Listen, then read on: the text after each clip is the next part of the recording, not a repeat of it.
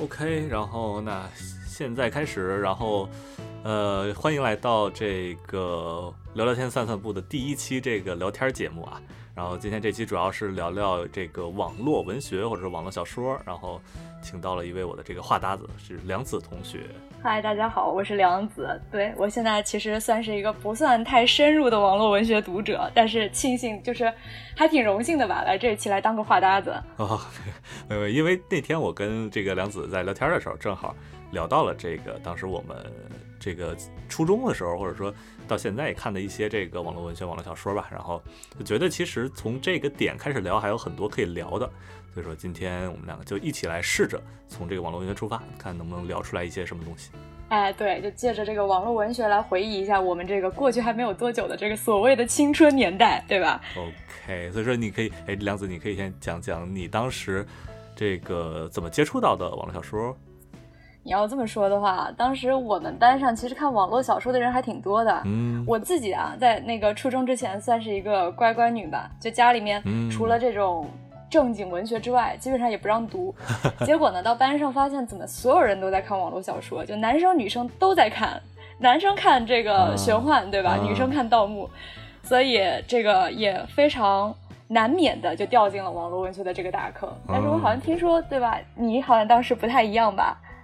啊，我是，呃，我是在上初中之前，我就已经开始看这个就叫网络小说了吧？因为我看的第一部网络小说叫《诛仙》，是当时很有名的一个这个作品啊，就是可以说非常经典。对，现在据说是什么叫什么？现在的这个仙侠小说的这个开山之作，或者说是他带领着有创出来了这么一波仙侠小说的创作潮流吧。然后那个时候是我爸他先开始看的，然后。呃，我偷偷看他买来的那些实体书，对，因为它虽然是一个网络小说，但是它，我我们真正看的时候还是在实体书上看的。哎呀，确实，就最早你说学生吧，也没有什么很方便去看网络小说的电子设备，对吧？对呀，对我小学时候还用那小灵通呢。啊，对，是，然后大家也或多或少都拿 M P 三啊、M P 四啊，这个电子词典啊、电子手表啊看过。对对对对对对，就就当时还是就是。呃，偷偷摸摸看吧，然后，因为《诛仙》是一个挺火的，就好像这个火出圈了的这这个作品，因为当时。我们那个三线小城市，呃，我爸他们在那个酒桌上、酒局上就会谈论这个诛仙的情节走向。当时我本来没什么兴趣，后来听他们聊的时候，知道了这个这个诛仙。我说这个他们怎么连吃饭都在聊这个小说？我说我也得偷偷看看到底是什么。然后看了之后就一发不可收拾吧，因为它确实跟我以前看的那种呃儿童文学，就是什么淘气包马小跳、皮皮鲁鲁西西，这还是还是不一样的。这我就想象了这个画面啊，就是一帮对吧大男人，他们坐在那儿聊这个诛仙，然后边上一小朋友坐在那儿默默的听。你这是家学啊？家学家学非常的这个源远流长。然后源远流长。对，哎，那那你你可以讲讲你最开始看的第一个小说，网络小说或者说。我看的其实都算不上是网络小说，等于，嗯，因为当时我看的第一本和网络小说稍微有那么点关联的书啊，是《龙族》，就是可能现在很多这个。呃，少男少女们，对吧？都在自己的这个青春时代看过的一本所谓的青春流行小说，但是因为我也是，我也是，我也是。对，但这个作者江南他自己是一个网络文学作者，所以我顺藤摸瓜去扒他一些早期的作品的时候，就看到了，比如说《此间的少年》呐，看到了《九州》啊，然后又受我同学的影响，毕竟大家都在看的东西，你也不能不看，所以也有看过像。比较知名的《斗罗大陆》啊，《斗破苍穹》啊啊这一类的东西。哦，这就对，这就是进入这个我的领域了。是，因为这个这这之前之前我跟梁子聊的梁子聊的时候，就是他是最近就没有怎么在看这种所谓的呃，我们现在说网络小说第一印象出来这种起点呀，或者说这个晋江的这种网文了。哎，对。但是我是这个连续十十十多年一直在看这个网络小说。十几年老网民了，老网民，老网民了，所以说。呃，所以今天我们就围绕各个方向聊吧，然后就从比如说从这个龙族开始出发，就这个龙族，因为当时我也看龙族，但是我看龙族是之前买的那个漫画杂志，然后后来有一个叫知音漫客，然后知音漫客它那个相关系列有个叫小说会，对，然后我在这个小说会上面看到了龙族的连载，然后看到它连载之后又买它的实体书，就是我对龙族的接触一直都是在实体出版上的一个范围。哎，其实我的这个路径跟你差不多，因为我同桌当时是一个每一期知音漫客都会买的这么一个非常优秀的同学，然后我们全班的知音漫客就靠他供应，你知道吧？他 买了之后，所有人轮着看，然后当时就看到上面，哎，有一篇这个，当然严开画的吧，我记得，就自己觉得是画的没那么好看，但是剧情真的很不错的一个漫画作品，嗯嗯嗯嗯，我当时看了。结果后桌有个同学，他就买了《龙族》那小说。我当时看着这封面挺好看的，嗯，然后就是你也看过漫画，你对这个剧情其实心里有点底嘛，对吧？知道这个书它的剧情至少差不了。我说那要不借我看看？对，然后就对吧？我借他抄了这个 一两次作业，然后他把《龙族》借给我看，对。然后当时第二本还没出，就是把第一本看完之后，觉得哇塞，这。小说跟我之前看过的小说完全不一样。嗯，你之你之前看都是什么小说？我之前啊，上初中之前呢，我看过的最不正经的小说是《明朝那些事儿》。你就想象一下，这是一个 对管制多严格的一个家教。我觉得可能就年纪不大嘛。你说小时候那肯定是比较喜欢看那种很有想象力的，嗯对吧？也不需要那么深刻的东西。然后你看着就觉得，哎，这东西真好玩，你就会去比较喜欢。嗯，没错。所以就是感觉好像网络小说就非常的贴合青少年的那种想要看到一个冒险故事啊这样的一种心情。嗯，对我我觉得可能跟这个当时初中时候，我这个因为当时我们看的这些网络小说，它都是有一个这个主角嘛，然后它这个整个世界的故事都是围绕这个主角展开的。当时可能。跟那个初中时候我们刚觉醒的自我意识也有一些比较重合的地方，因为中二中二病中二病嘛，那个 中二病的这个时候，然后就像我们去年吧，是去年还是今年？完了，我二零二零年就感觉跟没过过一样，我都已经不太记住那个哪吒是在哪一年上的了。但是当时看哪吒的时候，说我命由我不由天嘛，对吧？那你说对对对。刚到中二期的小朋友们，那也不能说小朋友吧，对吧？毕竟当时自己也是这样的，就是刚到中二期那个时候，然后特别希望，哎，我其实是很与众不同的，只是别人都没有发现。然后你在看网络小说，你就很能够把自己投射到那个小说的主角里面去，对吧？嗯，就感觉好像，嗯，我就是那个非常伟光正的那个人物，而且我还身怀绝技，而且别人还没有发现这件事情。嗯。嗯，这个就就是那个龙族，它那个典型的那个这个剧情。就如果大家没看过龙族的话，龙族它讲的这个呃，就是一个冒险故事吧。然后它的那个设定其实也都很脱离现实，对。但是就是怎么说，比较炫酷，在我们这个初中生的时候那个年纪看起来，然后非常有日漫感。对对对，它那个主角是一个呃废柴，各种方面的废柴吧。然后但是他的体内潜藏着一股不一样的力量。然后让他在 这个非常强大的血统，对对对，在他这个玄幻世界里，然后总能创造奇迹，然后，呃，一次又一次的在这个危险中，然后力挽狂澜，然后最后就就获得胜利。就大概我觉得就类似于这么一个感觉。对，我觉得很多网络文学可能都是这样。然后就比如说吧，像刚刚我们讲到龙族，他主角就是一死小孩嘛，对吧？嗯。那谁还不是个死小孩了呢？就总觉得，哎呀，我虽然平时怂一点，但是关键时刻我也是能咬人的。嗯嗯嗯，哎，那你当时看了这个《龙族》之后，就追着看这个《江南》？对，就其实严格意义上来说，《龙族》它也不能算一部网络小说，其实，嗯嗯，对吧？但是这个江南他是个实打实的网络文学作家。我当时这怎么说啊？对呀，因为你看这根正苗红网络作家呀。最开始呢，我记得好像看到他最开始是写武侠的，那可能很多人都没有看过江南的武侠啊，就是写的真的非常的鸡肋，是不是？呃，虽然有那个风格，但是这个剧情是真的一点都不吸引人。哦。但是他那时候笔名好像叫鹧鸪天，哎，跟金河在相当的互相赏识。然后就是这一批作者啊，他们当时就在网络上面去连载各种各样的作品，然后。江南当时第一本出版的书是《此间的少年》，那本书说实话就是一金庸的同人文嘛，对不对？嗯，你这放现在，那就是同人小说。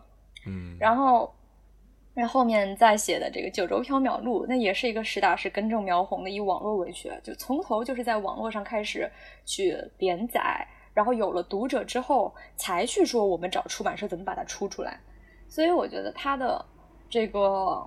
从最开始他写作到他后来成名的这一套的这个流程，其实都不是一个传统作家他会走的路。嗯，没错，因为传统作家他必须得先把自己作品拿到出版社嘛，对吧？对对对。我觉得现在的网络起到的像以前起到像以前的那种报纸这种感觉吧，就是甚至说你报纸你也需要人审核，但是网络是根本不需要人审核的，你可以直接发在上面，然后都是机器审了已 经。等你的作品有了受众之后，然后你再把它出品再连载，就是早期的这个网络文学吧。对，在就那你觉得网络文学跟我们所谓说的传统文学有什么差别呢？啊，这个问题，这个问题很大。这个，我我之前 看，对，是个很大的。对对，我之前我之前看了一个论文啊，这个这个就是研究网络小说的论文，然后它里边对这个网络小说定义有这个三类定义啊。呃，哎，很专业吗？啊，很专业，很专业。从这个广义上来讲，网络文学就是指。所有在网络上传播的文学作品，广义上来说，就是你这个作品，哪怕它是一个，呃，比如说我不知道平凡平凡的世界，你把它传播到网上，它也变成了一个网络文学了。哦，是这样的，是吗？对，这这这这个是广义的网络文学。然后从本意上来说，嗯，就是说它是一个用电脑创作，在互联网上首次进行发布的一个文学作品。哎，我觉得这个比较像我们现在说的网络小说。对，没错。然后，那从狭义上来说啊，它就是一个必须只能生存在网络上的一个文学作品。就比如说我们现在的这些微博头条文章、微信公众号文章，这其实就跟我们理解的这网络文学差很远了，已经。对对对对，这个就是很狭，相当相当狭窄的一个这个定义啊。我觉得可能这个刚才说的这个本意比较符合我们现在聊的这个网络文学。是，然后我们这个所谓现在在这个大家所认知的网文，对吧？就是这种冒险故事啊、仙侠呀这种连载在晋江、起点这些网站上面的东西，它就会比较像我们刚刚说到的广义。嗯嗯嗯，没错没错。嗯，因为我觉得暗章连载它本质上还是一个商业化的这么一个变动吧，可以说。嗯嗯。哦。你说，要是我们最开始，其实我们说网络小说，但是最早那批网络小说，那作家可没那么勤奋，对吧？那一个人好多坑，基本上我感觉它和传统文学最大的差别就是，网络文学你在网上发表之后，你会先吸引到读者，然后读者多了之后，你才会去拿这个去思考我怎么去变现。比如说我这个最简单的出书，对吧？然后比较赚的大一点的卖版权、拍剧、拍电影。然后做周边呢什么的，那这都是近几年才发展起来的东西了。那要是传统文学，其实你最开始还得过出版社一道。没错没错。就像对，就像当初我最开始看的不也是《龙族》嘛，对吧？嗯。就是至少也是通过纸质的形式先去接触到的这些东西。对，没错。我那我看第一本也是《诛仙》嘛，就是这些最开始的这种。很多，比如说，甚至包括什么《鬼吹灯》，嗯，它也都是这种论坛文学，就是在网上的这个论坛里边先火了，然后他们再把它整理成一个出版物，给它交给出版社来出版，是这么一回事儿。嗯，那你当时在看网文的时候，就是怎么说？你从《诛仙》入坑之后，其实，在中学时代是不是也有看过挺多，就是各种类型的杂七杂八的网文的？啊，我那相相当多吧，相当多吧。呃，可能我从诛仙开始，就你接触到了这个玄幻的这这这个领域啊，然后你就开始，嗯，就就慢慢找这个类似相关的东西吧。然后上了初中之后，我开始有了我的第一台诺基亚滑盖手机，它可以上网了。嗯，然后当时我记得无数人的记忆，对我当时应该就是在网上用这个，嗯，呃，用我这个诺基亚小手机搜索和诛仙类似的小说，嗯，然后应该就找到了这个。网络小说的这这个这个这一堆群体吧，然后就从什么《斗罗大陆》，然后什么《斗破苍穹》，《斗破苍穹》好像还挺后边的。那时候什么《斗罗大陆》，从这个《斗罗大陆》开始看，然后慢慢看下去。哎呀，我也记得，就差不多大家都是这么一种，这个就是我感觉我们这代人其实看《斗罗大陆》看的还挺早的，但好像《斗破苍穹》出的更早吧？啊，是吗？哦，不是，我可能是可能是我接触的时间晚，我也记不清了。但是他们这两个作品都是开创了很多这个玄幻小说的这个这个梗吧，先河。对对对，就他们现在一些梗到现在还还在用。就其实你就是看的很多，当时你看的那个网络小说已经非常接近我们现在所谓的这个网络小说的样子了。啊，没错，因为他当时我觉得这个就是说网络小说发展到现在，这个起点是这个功不可没，我不知道。就是嗯，他是就是开创这种按章付费，然后你需要付钱才能看下一章这种这种模式，而且这种模式现在影响到了这些网络小说作者的创作，他们的创作完全就是按照一种这种模式来做创作的。就好像说，我们其实，在看网络小说的时候，你偶尔就是你这么长十几年看下来嘛，就是会不会也觉得网络小说其实，在随着这个时间的变动，它也是产生变动的，它的内容啊、形式啊。没错，没错，没错。它，呃，你说形式有多大变化吧？倒确实，呃，因为你说看了这十年，它永远都是每一章每一章的这么在。对。可能，呃，从从形式上来说，我觉得最大的变化啊，最近这几年，我觉得最大一个变化是起点的它的那个。呃，App 上，嗯，它出了一个功能，就把这个付费阅读和盗版阅读的体验完全区别开了。哎，我好像记得你说过。对，这个功能叫做这个本章说，就是类似于，就是如果你没有用过起点这个 App 的话，就是微信读书或者其他现在一些读书的 App 上，你也可以看到，就是你长按一句，呃，这个句子，然后你就可以在这个句子上面留言。嗯，然后这个就好像网文的弹幕，对吧？对对对，没错没错没错。然后所有人都可以在一个梗出现的时候对这句话进行吐槽，然后所以说这个时候看网文就变成了一种完全的娱乐形式了，它就根本就就不是为了什么引起你的思考，就大家就是在看一个东西，然后一起吐槽，一起一起玩，它有一个互动感，有一个。这个怎么说归属感吧？就是这种体验是你在看盗版的时候完全没有的。就是我最开始看小说的时候，我也是在看盗版，因为你一个初中生，你也没钱去买那些是啊这个起点上的这个充值啊什么。我那时候，所以我觉得很多人大部分都是在看盗版嘛。但是后来有了这个其本章说之后，就你看盗版就跟看正版的体验是完全不一样的。所以说，我觉得可能现在很多人也开始慢慢走向正版了。嗯，你要这么说，确实是。然后，因为我们之前不是说嘛，就我们俩人其实看的这个所谓的网络文学，看的东西的时期是完全不一样的。嗯，就等于说，你看的会比较像是那个后来网络文学这个这种文体或者说这种形式它成型了之后的作品嘛，对吧？对，你看的还是比较古早的那一波。哎，对，非常非常的古老。嗯，就因为当时。就以江南为代表的这一批的这个网络作者，他们写的东西其实是大部分出版的时间在零几年吧，我记得九州好像是在零八年左右是出完还是出了其中的一本，我忘记了。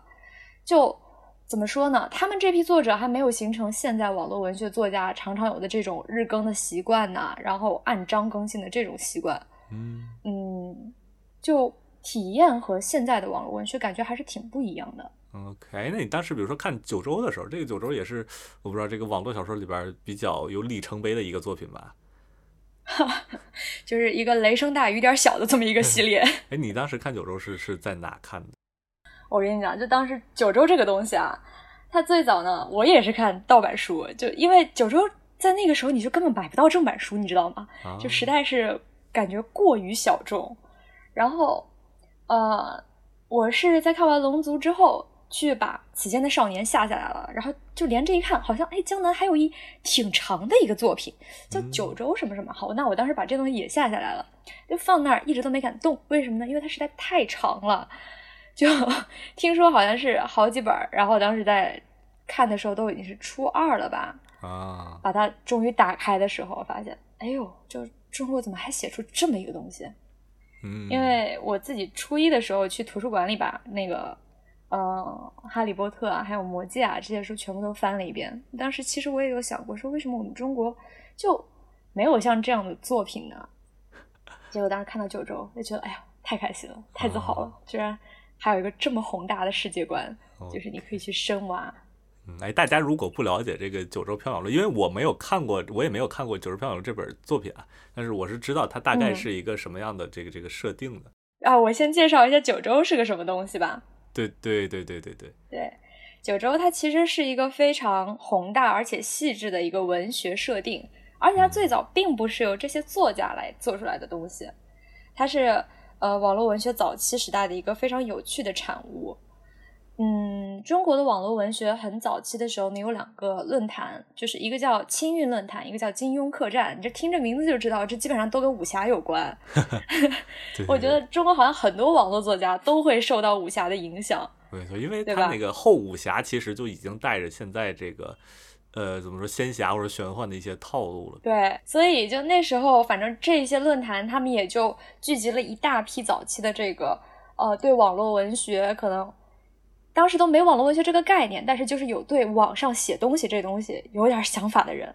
嗯，然后当时新月论坛里面就有一个叫“天马行空版”的板块，里头就有这么一个人提出来说：“那我们来做一个这个西方世界的设定吧。”结果做着做着，就有人提出说：“那我们在这里面再加一个东方的板块吧，毕竟在蜀山之后，对吧？我们中国就再也没有出过这个可以和魔界这样的作品相媲美的东方奇幻设定了。”哎呦，这这理想看着真的非常宏大。所以说，就一群人就开始讨论，然后他们的讨论呢，又逐渐吸引到了一些专业的作家，就后来成名啊。当时都还是网上小透明的作家，嗯，而且那个时候上能上网的也大概都是这个，我们可能文化水平比较高的一帮人。哎，早期互联网原住民嘛，对吧？对对，你得有钱才买得起网嘛。对呀，对，对吧？然后就是他们这些作家参与进来之后。就像当时的什么江南啊、金河在啊、潘海天啊，这帮人里面，当时咖位最大的是金河在 啊。然后他们就一起组了一个设定组，然后去设定了一个关于东方奇幻世界的，就是集合之前其他人的讨论啊，就做了一个这个东方奇幻世界的设定，就包括里面的地理，它有九个州，然后呃，由于这个其中有一条内海叫天拓海峡。把这九个州呢，就划分了几个板块儿，然后主要的故事呢是发生在其中这个一个叫北路，就是人类的蛮族生活的地方；一个叫东路，就是人类的华族，也相当于我们现在现实世界中的汉族生活的地方。所以你就一看这个划分，你就知道这个九州的世界观，很多人期待就是讲一个王侯将相的故事。嗯，对，所以他们还设定了历史，就。有什么朝代，什么朝代，什么朝代？每个朝代是由谁来建立的？然后这个人的人际关系是怎么样？然后他们还设定了这个呃，这个天文的设定，就有十二主星。然后他们在这个世界里有一东西叫秘术，就是我们所谓的魔法嘛，对吧？然后这个秘术呢，你是要根据十二主星来修行不同类型的秘术的。那么他们可能它的效果也不一样，就。它设定的还非常的细，就很有意思。你会觉得这个世界观你是可以深究的，而且不管什么人来写，因为它都基于的是同样的地理、同样的天文、同样的种族、同样的历史背景，所以就像现在的漫威宇宙一样，你看这个系列的书，你感觉好像它每一本书都可以串起来，你可以看到彩蛋。对，你在这个英雄的这个书里面能看到另一个英雄。嗯，就是当时大家自愿开发出来的一个大 IP。哎，可以这么说，但是后来虽然就没进行下去吧。嗯，对，哎，而且它的那个设定是参照了很多古代的这种呃经典文本，就比如说什么《山海经》，然后什么《搜神记》，然后包括很多一些这个真实的历史的走向。对，然后还包括就是现在也在很多小说里面非常常见的二神论，就是这种宗教信仰，而且他们每个种族还真的专门设定了一个宗教信仰。你听着还都挺有道理的，嗯，OK，这个还是很良心的，跟现在的这个小说，跟或者说跟《斗罗大陆》那时候就已经完全不一样了。我觉得可能就那时候，因为大家在做这东西的时候，就没想着说我们到时候把它变现还是怎么样，就满怀热血，你知道吧？想着我们要做一个比蜀山更牛逼的东西出来，就是大家一起在讨论，赶超托尔金。对，但是后来的网络文学是因为主要是没那个必要。毕竟你一部作品，其实你这部作品结束之后，你这个世界观也不会再去用了，对吧？嗯，它就没有完善到那么细致的程度的必要性。对，就比如说当时这个广受这个初中生们喜爱的这个《斗罗大陆》啊，它这个我还记得，它这个 它的主角是这个，它那个设定是每个人都有一个叫什么斗魂，应该是，然后这个主角的斗魂是一棵小草，叫蓝银草，然后最后发现其实不是草，是就是蓝银黄。这个 等等，不是斗魂，是武魂。武魂啊，对对对对，武魂武魂。那啊，斗魂那是是哪个作品，我也记不清了。然后包括还有一个人的这个武魂是一根烤肠，就你说你哎，对这个设定你怎么想，你也没法给它圆过去，就是它 它是没有一个逻辑基础，没有一个它那个成套的体系的，但是它就只给你一些表面的结果。它会很因人而异。然后你其实看到每个人的这个武魂，你都会产生一种新鲜感，对吧？对对对，你就是对每个人，你都可以去看到一个好像完全不一样的这个小设定。嗯，就我们只要结果，这个只要结果有意思就好了，我们也不在乎它合不合理。所以就好像后来的网文就会比较强调一种，嗯，可以无限扩展的一个世界观，就是至少在我还在看的时候啊，感觉像是这样。就是对很早期的小说会里面有一期总结了一下当时中国网络文学就是比较常用的几个世界观，那其中有一个他们是叫蛮荒的设定还是什么的设定？指的就是最开始你好像在这个打游戏一样，你只看到游戏中的一小块新手村，对吧？你见到的都是跟你差不多强的人，打败一个比较强的，你发现了更广阔的世界，然后你碰到了更厉害的 BOSS，然后你再往上，你又见到了怎样怎样的一个更广阔的世界。当你终于登上这个世界顶端的时候，你发现哦，你还可以去另外一个世界去，就嗯，它是一个可以无限扩展，以便你去把这个作品无限延长的这么一种设定。嗯，没错没错。对，然后就是还有其他的，还有其他的这个流派吗？除了这个蛮荒流，就像我刚刚讲的九州的话，它就是一个本着平衡世界观的东西做出来的。就是它在这个世界里面，它不能够有绝对强大的东西，你强大的东西一定有绝对明显的弱点。就比如说九州的主角吧，是就九州缥缈录的主角啊。就我们说的稍微细致一点，嗯，九州缥缈录的主角阿苏勒，那他自己呢是，呃，有着特殊的血统，就是他们这一支的血统的人称青铜之血，所以在他们这个种，就是为什么这种血统它被叫做青铜之血？哎，好像是很厉害的样子，因为他们家每隔几代就会出一个不世出的战士，啊。青铜之血听着也也也也没有那么强啊，不钻石之血听着很强。对，因为再往上还有黄金之血，只不过就是说按照他们这个蛮族历史往下传，黄金之血那一支断绝了，然后就是到了他们这个这个他们这个家族，他们吹自己是青铜之血，但是对，就是这个战士他虽然可以以一敌百。当然也没有强大到那个地步啊，就是没有强大到你一个人可以对抗一支军队的地步，但是确实是非常厉害的战士。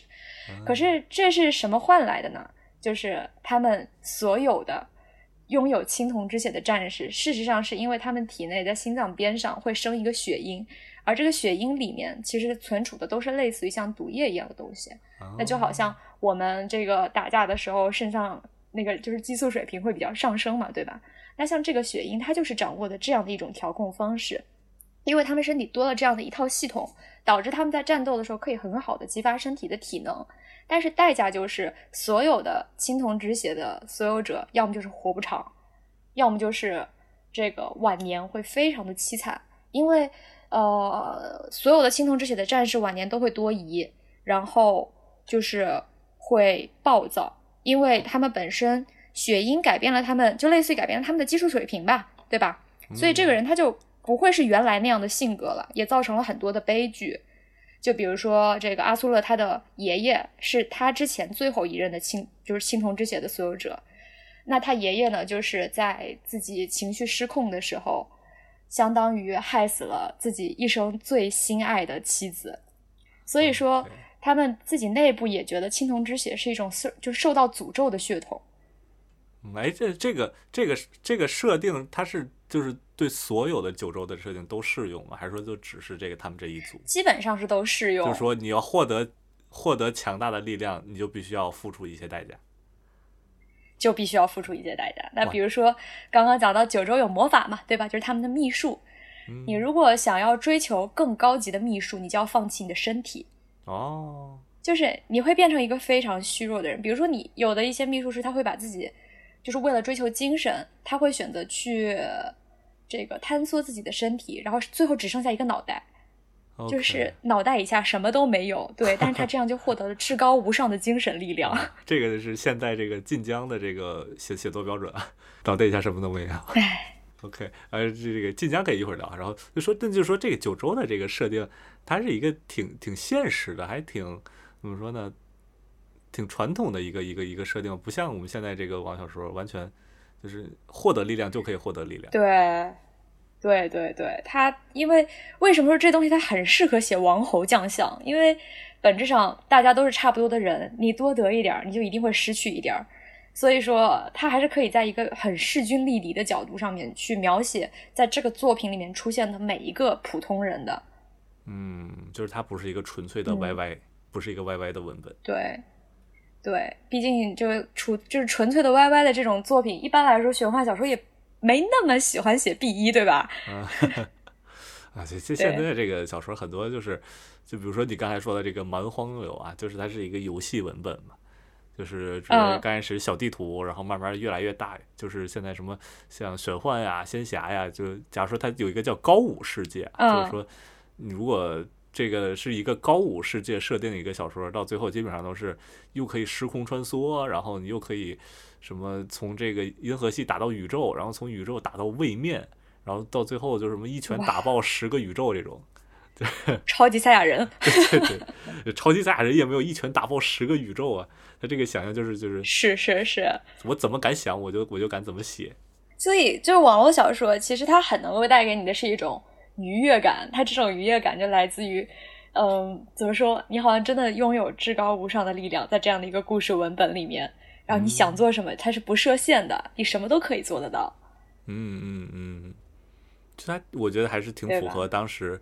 这个我们中二病的那个时候的那种感觉吧，我我我现在讲的就是因为就是我们现在聊的这些啊，可能呃呃，可能这个九州它不是一个偏这个，它没有一个具体针对哪个性别来创作的，我觉得可能。但是像我们之前后来聊的什么《斗罗大陆》啊，《斗破苍穹》啊，呃，包括起点上的很多小说，它都是以这个男生为这个受众来写的，嗯。你要这么说的话，确实会有一种这种男性向的感觉。对呀，对呀，我不知道你当时看的时候有没有这种违和感。你要说的话，其实我并没有那么强的一个违和感。这就好像说，就是我看网络小说的话，感觉上网络小说其实就和这种日本动画设定里面的这个少年漫，我感觉是挺像的。就是本质上大家去看。这个网络小说是为了看到一个，就预期上你会想要看到一个冒险故事，然后你站在主角的视角，看到他是怎样去一步一步的成长，他去克服了很多别人看上去克服不了的困难，而且必将取得胜利，对吧？他其实是一个这种这个少年漫的这么一个套路，然后很就感觉说这个所谓的男性向和女性向来说的话。就好像以前这个日本，它在漫画上面的设定，它会分少年漫和少女漫一样。其实少女漫也并不一定就纯粹是给女生看的，少年漫也不一定是纯粹是给男生看的，对吧？就好像呃，很多女生也会去看火影啊，很多女生也会去看死神啊等等。大家都喜欢看少，就是都喜欢看冒险故事。其实，只不过说这种男性他可能会其中加入一些这个，比如说像后宫啊等等的这些，对女性而言。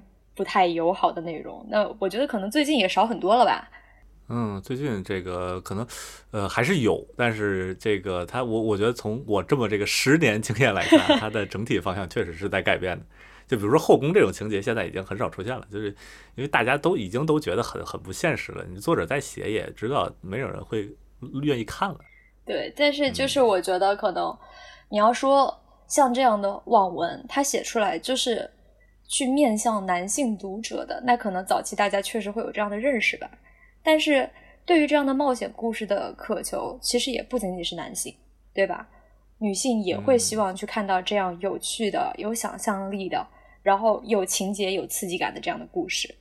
嗯，就是说，嗯，那那这个主角，就是我觉得可能男性偏多，他不会对你们这个产生困扰吗？我不知道。嗯，只要你剧情设定够合理。你说对不对？就比如说最近《诡秘之主》，不就是很多女生都在看吗？嗯，OK，这个《诡秘之主》也是我很推荐的一个作品，哎，一会儿可以这个聊一聊。对，这个它也是一个最近出圈了的一个一个网文吧。我就感觉好像说，现在在网文的划分上面，比如说，是不是有这么一个印象，觉得男生看起点，女生看晋江？没错。我是有这种感觉的，就是好像因为起点里面大部分就是像你刚刚说的，像这样男性向的冒险网文，然后晋江里面就是言情，对吧？这样的作品会比较多。对，就是当我就是当我们聊这个冒险的时候，就是脑脑袋中还有一个固有的印象，就是他是一个男性角色在完成冒险，在参与冒险。对，其实就像这样的印象，可能慢慢慢慢到后面，大家就会意识到女性其实也想要看一些冒险的作品。那就比如说，我估计就很多男生都会很困惑，就耽美这个东西它到底在讲什么，对不对？有没有？对，没错没错，这个可以就可以转到这个耽美啊，或者说这个。呃，耽美这这个，或者说女生看的这些网络文学吧，我觉得以女生为主要受众创作的这些网络文学。其实我觉得吧，就耽美这东西它很有趣。很多人觉得耽美呢，女生就是为了看俩男的谈恋爱啊，当然这也是有很大的一部分。但是在这个框架之下，其实它存在了很多的这个可能性，就是它只是一个框架，然后你啥都可以往里装，在这里面它同样也有。这个冒险故事，它同样就是也会有这种职场啊，或者有这种打怪升级啊等等的这些作品，而不仅仅是单单的去像言情故事一样，就只为了讲两个角色谈恋爱。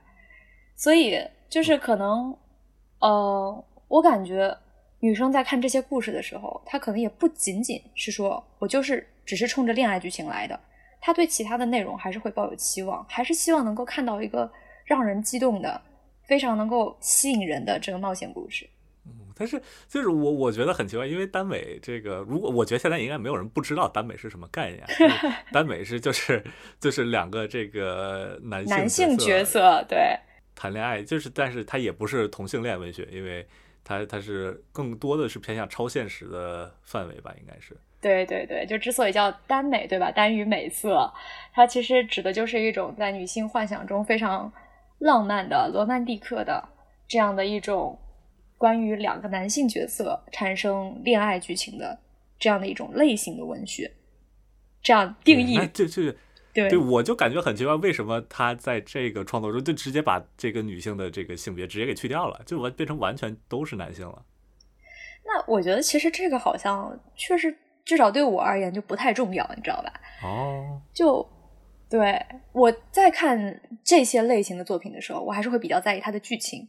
就比如说它的这个冒险故事够不够精彩，然后它的里面的这些人物关系够不够舒服我。对，OK，就是说，所以说，可能在你的这个观看这这个网络小说的这个历程中，还没有太感觉到这个，我不知道性别的一些区别。就是我是觉得现在的网文它依旧是会有很多女生看的，就是。当然的一件事情啊，因为剧情足够吸引人，但是，嗯，我觉得里面在角色塑造的时候，可能还是缺少了一些让人觉得非常有深刻记忆点的女性角色吧。对，就是可以作为一些锦上添花的期待。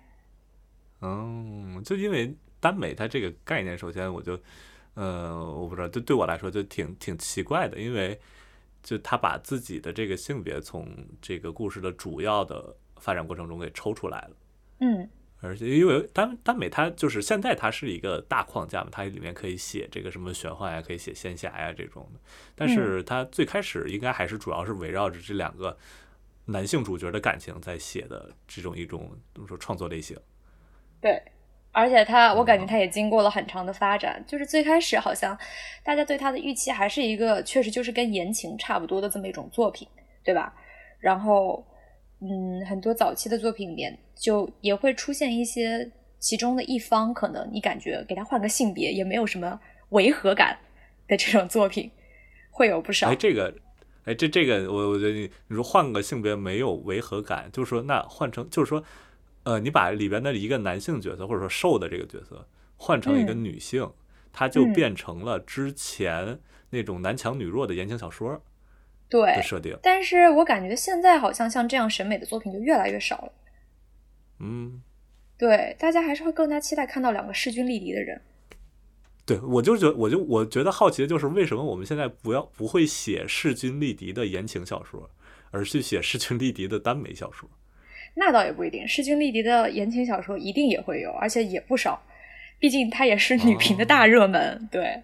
啊，是吧？有可能是我没看到，有可能就确实是我没看到，有可能。对，就是我感觉好像就是喜欢什么样的人都有，而且恰巧就是因为中国的网络文学啊，它人家可是能够让 BBC 惊叹，对吧？世界上从来没有体量这么大的、这么多作者和 读者参与的这样的一个东西。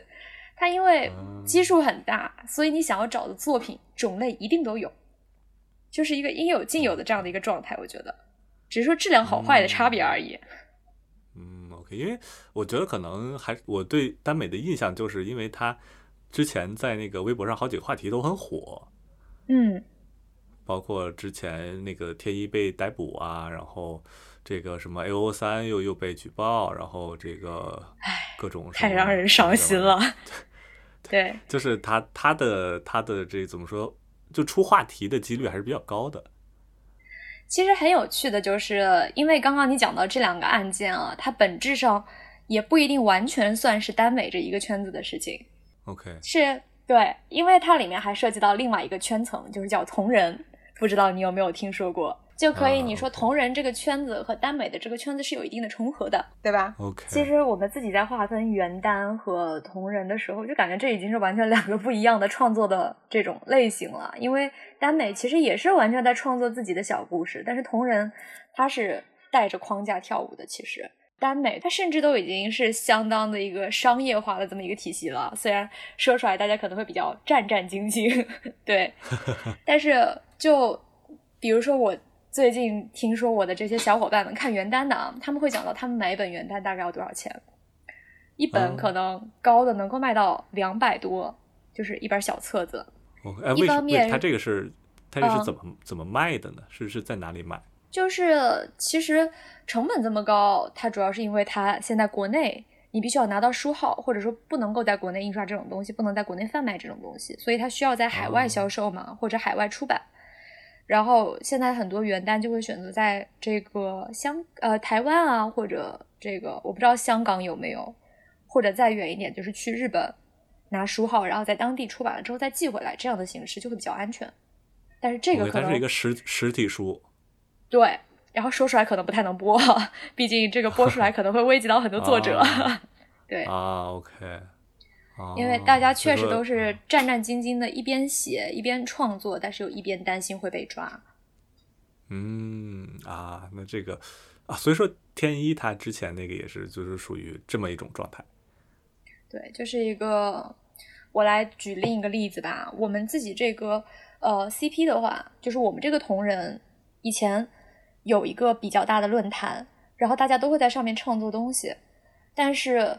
呃，曾经就有那么一次，是有一位这个算是微博上的大 V 吧，扬言说要举报我们论坛的太太们，然后当时就是为了自身的安全，也为了就是万一有可能会发生的这些被举报的事情，能够去避免相应的风险，所以太太们就不得不选择关闭了这个论坛。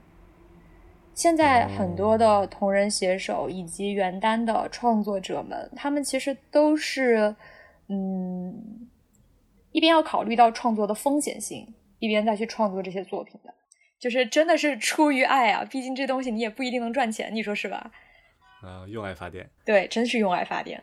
OK 吧，就是我我觉得怎么说，就是那就相当于其实还是处于一个比较灰色的弱势的。对对对，创创作创作创作过程吧。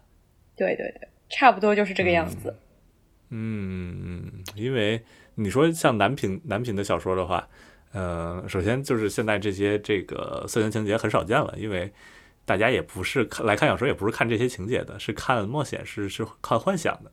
但是我觉得可能其中存在另外一个原因，就是第一是男性有其他的方式可以去消费自己的这些幻想。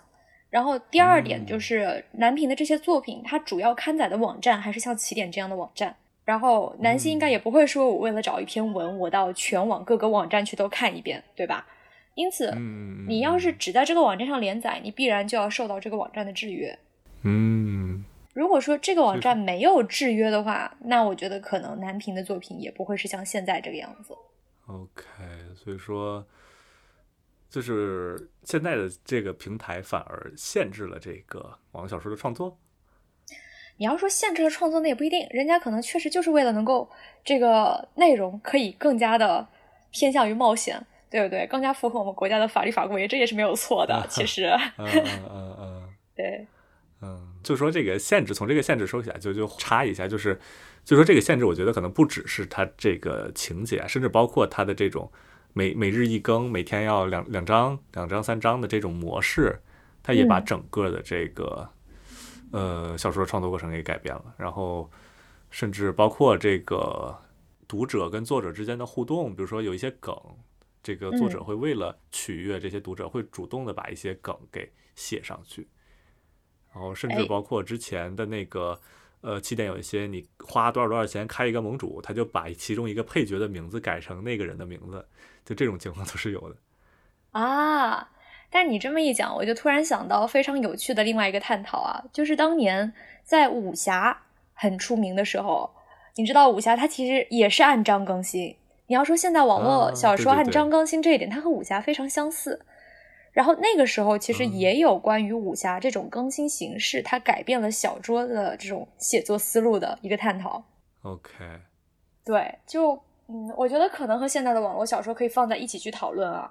比如说当年有讲到，嗯，就是金庸和古龙在创作上的一个差别。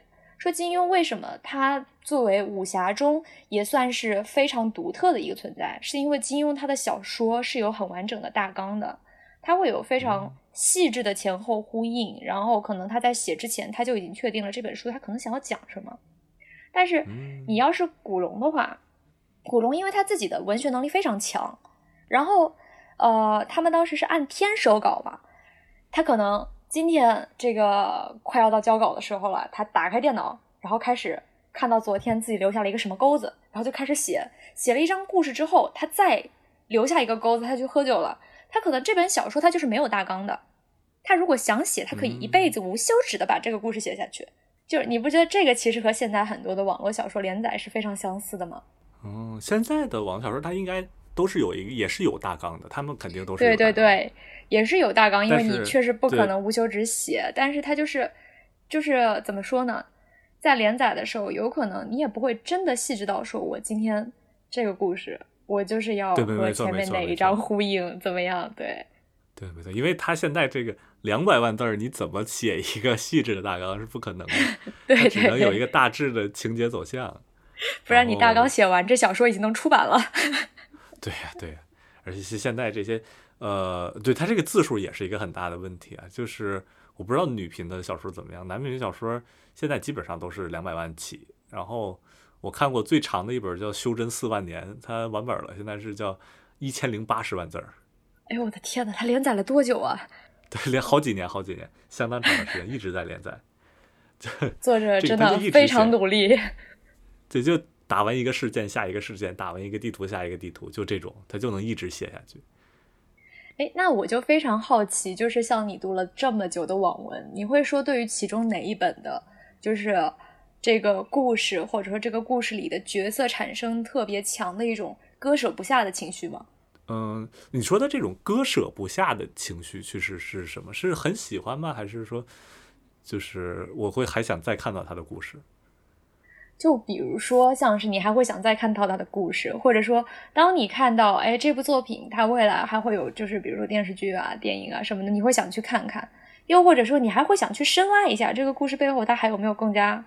有趣的背景啊，或者说是这个想要自己去创作一些和它相关的故事。那比如说，你像同人就是这么产生的嘛，对不对？啊，OK OK，呃，我我觉得相对少吧，因为嗯，大部分对于对于我来说，看网小说是一个消遣的消遣的活动，它不是一个呃怎么说，就是我特别喜欢，它更像是一个呃。怎么说？就那种 guilty pleasure，它是一个有有负罪感的一个一个一个享受。就是你看的时候，你是可以完全去去放空自己，就你也不要想我我要看这本书我要获得什么，我看这要干，我就是就是完全的放空。嗯，对，所以说他有写有写的好的，我当然是会很喜欢。但是你说要再去创作的话，我觉得很很难吧，因为就可能我甚至就是。对对，这个作品很很不负责任啊！但是我没有去认真的对待它。但就这一点上面，我感觉好像，呃，有一个非常有趣的现象，就是我身边的同仁太太们，大部分还确实都是女性。嗯，对，就是当你看完了一个故事，然后你不满足于这个故事就在这结尾了，你对于其中的这些人物割舍不下，那么就会有人去提笔创作一些关于这个人物他全新的故事。OK，对，哦，我我觉得男生可能有，但是我说，因为就从我自己的观点来看，我是挺难，因为我能就就刚才说的，我没有太认真的去对待这个作品，那就是我。呃，打发时间或者说是满足我的这种 YY 的一种手段吧。嗯，然后我觉得还有一种原因，可能就是刚刚你有提到过的很多作品，它的世界观或许也并没有那么的经得起推敲。然后又因为你要日更连载，你可能最开始没有很好的去规划这个人物他的一个立体感，所以说很多作品它出来之后，它非常适合用来做消遣，但是它并不是一个非常。呃，可以让人去深究的作品是吗？嗯，没错没错，就是，呃，我在看大多数的小说的时候，我都会，就是因为它大多数小说也都是里面有一些读点嘛，就是很明显的，就是呃很奇怪的情节，但是我看的时候基本上也就是跳过了，就把这边跳过，就直接凑合就能看下去，就是我只我就看到自己想看的就好了啊。所以说，可能我对这个网络小说可能还虽然我看了好十十十多年了，但是可能我还是有一个不太认真负责的一个态度吧。嗯，那所以你在看网络文学的时候，就是你是会怀着一种怎样的心情看？就是我现在哎有时间了，我要消遣一下，所以我找一篇网络文学来看一看，对吗？嗯嗯嗯，就是它是一种很很很放松的状态吧，就好像回家了一样。对，就是啊，那你看了这么多年了，就是网小说其实是已已经是一个舒适区了，就是就就像看动漫、看电影，就是看多了一样嘛。就是你看到一部新的作品，你就能知道它大概是一个什么样的设定啊，然后它里面会出现一些什么样的情节呀。嗯，然后就是像我的话嘛，对，刚刚也有聊到说，我是一个看网络文学的这个网龄并不是很长的这么一位读者，对吧？所以对。像我再去讲到网络文学，可能我更多的也就只会去看，要么是我信任的作者的作品，要么就是我自己所感兴趣的人物的同人作品。可能就对我而言，一方面是我还是非常认可以前我所看过的，而且我花费过大量时间的那些作品的，比如说像《九州缥缈录》啊，比如说像《盗墓笔记》啊等等。对我觉得他们还是很优秀的。一些作品，然后也塑造了非常成功的角色，才会让我觉得哎，非常的割舍不下。然后哎，没对，没错，就是我遇到好的写的比较好的小说，我会反复去看的，就是隔一段时间我就把它再看一遍，隔一段时间把它再看一遍。对对对对对，就好像我自己追九州追了十年，也终于能说自己是个十年老粉了。然后 对，就会每次看到相关的新闻，还是会。哎呦，忍不住去看一看，今天江南和金河在又怎么打孩子了，然后对吧？看看这个九州相关的电视剧要出了，那我期待一下，宣传一下。然后我记得特别清楚，就是在我大一的时候，那个时候呢，九州它的再版出版了，哇，那是真的对我而言是一个非常有纪念意义的一件事情。然后。对，我记得那一天，我跟我的同学去葛西的一个水族馆，因为那天水族馆免费。然后我们女五个女生就是嘻嘻哈哈的在那玩了一个上午。突然我就收到，就是我的微博就提醒了我一条消息，是江南发的当时的一条微博，大概阐述了一下，就是说说呃，我有一个朋友跟我说，如果说你九州缥缈录要出版的话，一定要让我出版。但是，要是有一位竞争者，他叫人民文学出版社，那我不跟他争了，你就让人民文学出版社出版吧。哎，我当时看到就是，哎呀，人民文学出版社要出《九州缥缈录》了，哇，那个时候就是真的有一种我自己喜欢了这么多年的宝藏终于被别人挖出来了的心态，你知道吗？非常非常的欣慰，就像嫁女儿一样。对，而且人民文学出版社出版，它说明。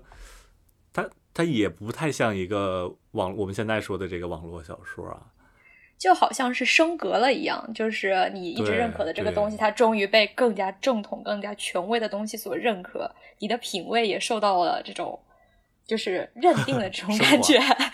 对对对，也算是这个重温了一下当年自己在看九州的时候，觉得哎，我喜欢这种设定，我一定特别不凡的那种心态。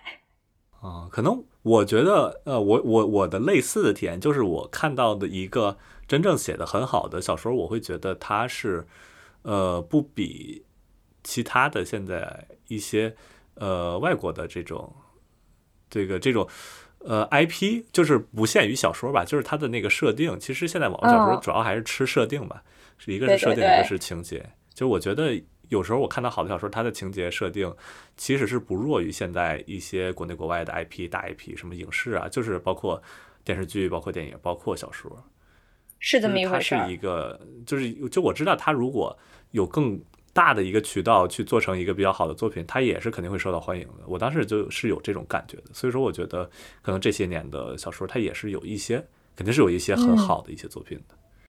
嗯。